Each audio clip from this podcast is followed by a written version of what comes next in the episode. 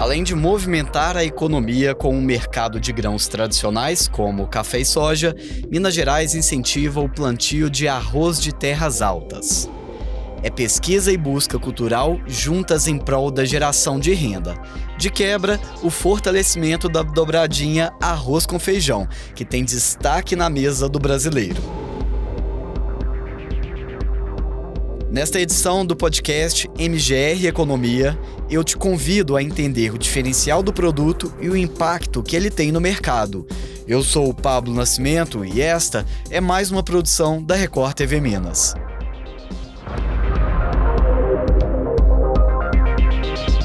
Aqui no estúdio eu recebo Feliciano Nogueira de Oliveira, superintendente de Inovação e Economia Agropecuária de Minas Gerais. É ele quem vai nos ajudar a mergulhar neste mercado.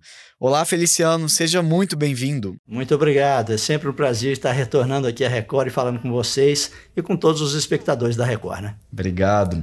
Feliciano, Minas Gerais é destaque no agro, a gente não tem dúvida disso, né? Agora a gente tem apresentado e visto aí uma novidade em curso, que é o investimento em plantações de arroz de terras altas. Conta pra gente exatamente o que, que significa esse tipo de plantio.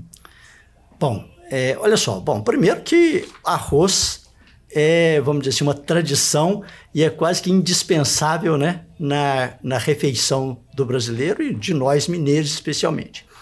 Então, sempre a dobradinha arroz com feijão.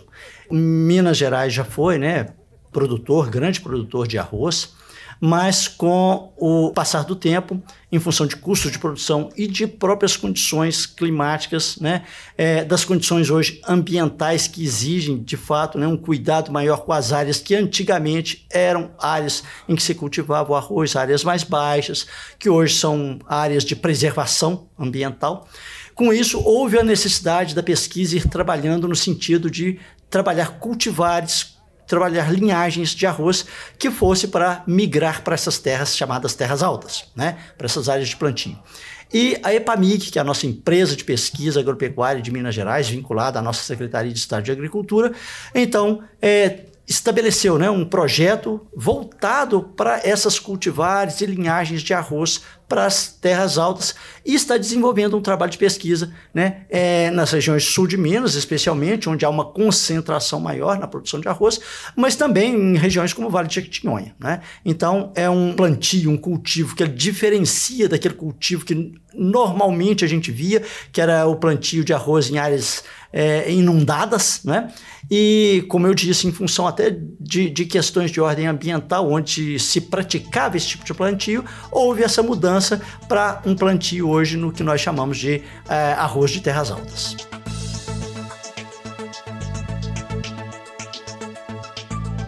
E tem respondido bem?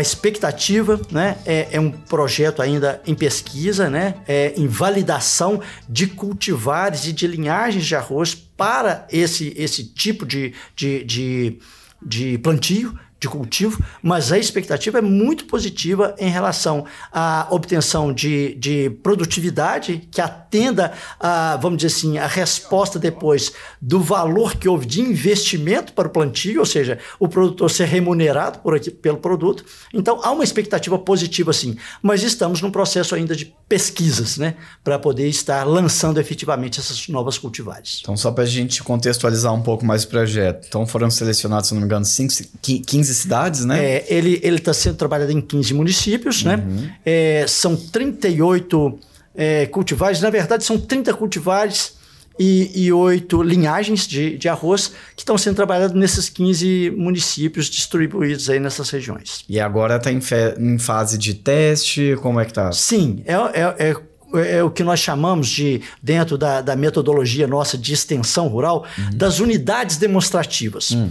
Então, são é, plantadas né, pequenas áreas demonstrativas do resultado daquele cultivar, ou daquela cultivar, ou daquela linhagem de arroz, no caso, né, para poder demonstrar e, em sendo validado tudo aquilo, o produtor passa a adotar a tecnologia para poder é, ser plantada, vamos dizer assim, numa escala comercial.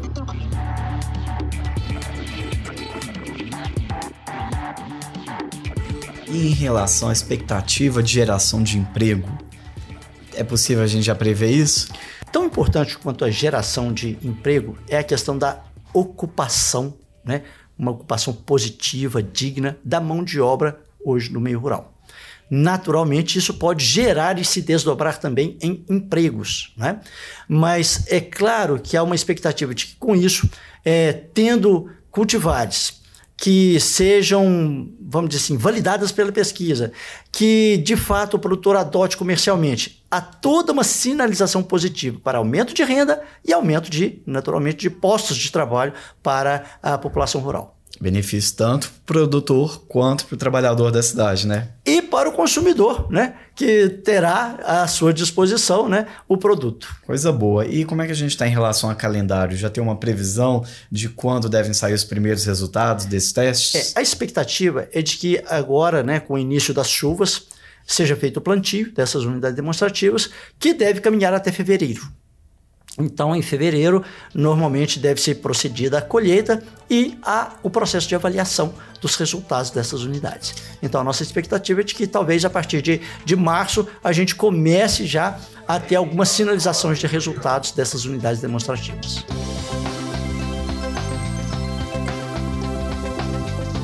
E com isso, Minas Gerais pode voltar a ter mais fôlego ainda na produção de arroz. Claro, essa é a expectativa, é de que nós tenhamos né, é, cultivares que estejam melhor adaptados a essas condições de terras altas e que seja uma alternativa de renda a mais e mais uma diversificação de produção no meio rural.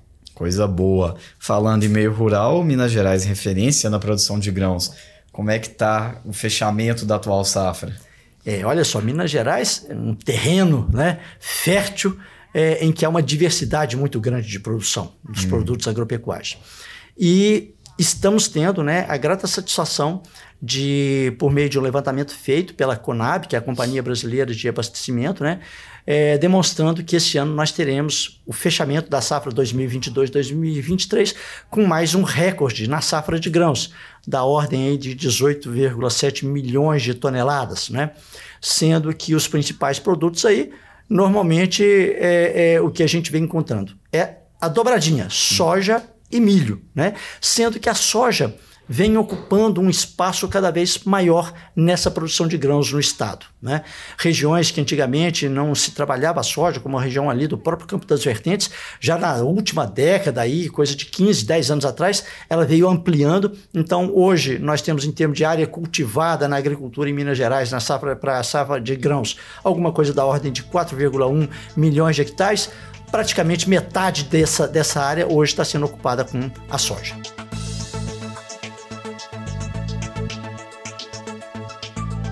E o café, como é que fica no meio disso tudo? Café, nós temos aí, né, uma alguma coisa da ordem de 140 mil produtores de café distribuído em quatro grandes regiões do estado. Né? É, temos aí alguma coisa da ordem de um milhão de, de hectares com, cultivadas com, com o café e com uma expectativa muito positiva de uma expressiva safra da ordem de 23 a 20, desculpa, de 27 a 28 milhões de sacas de café para é, fechando essa safra. Feliciano, e o que, que explica este avanço? A gente está falando de uma contribuição da natureza, a gente está falando de uma demanda maior em relação aos produtos mineiros. Olha, esse ano nós tivemos, assim, felizmente, tivemos de fato um ano que o clima contribuiu. Esse fechamento agora, é esse período de início de chuvas, nós estamos com um pouco apreensivos em função dos efeitos do El Ninho, né? que tem inclusive atrasado um pouco é, plantio de algumas culturas.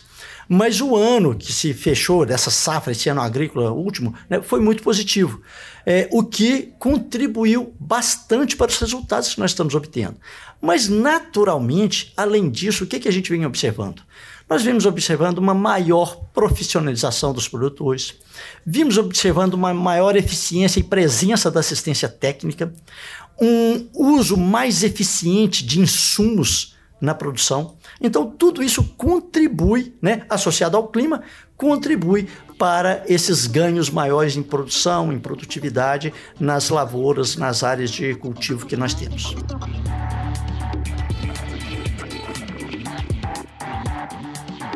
Na sua avaliação, qual que é o principal gargalo para a gente conseguir alavancar um pouquinho mais? Porque apesar dos números serem bons, a gente sempre quer mais, né? A gente sempre quer ver o desenvolvimento do Estado. Sim. É, é, é natural, assim, que um, um dos pontos, é, não vou dizer que é ponto de estrangulamento, uhum. mas são pontos que exigem um cuidado maior, né?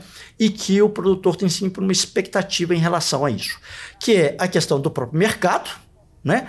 Quais os mercados vão estar de fato, né? Comprando, né?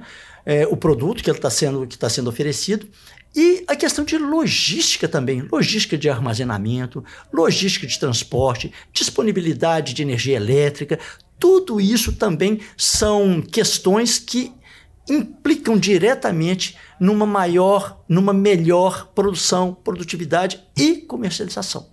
Então, o ponto mercado com comercialização e esse ponto de infraestrutura e logística são pontos que nós temos que ter sempre um cuidado maior para poder não ser um, um, freio, um breque no sistema de produção do, no meio rural, no sistema de produção agropecuária. E para a próxima temporada, para a próxima safra, o que, que a gente pode esperar? a expectativa é sempre positiva. Né? A gente percebe que os produtores eles são muito é, convictos né, da, da, da, da, profissão, da profissão de produtor rural, de gerar né, produção, de ser geradores de emprego, de serem cuidadores do meio ambiente. Então, tudo isso são sinais positivos que nós, com isso, percebemos que, havendo, como eu disse agora há pouco, mercado sinalizando positivamente, tanto o mercado interno, né, é, à medida que, por exemplo, o poder aquisitivo da população melhora, há um, uma percepção de um mercado mais promissor, assim como para o exterior né? havendo uma taxa de câmbio também compatível, havendo demandas no exterior, né?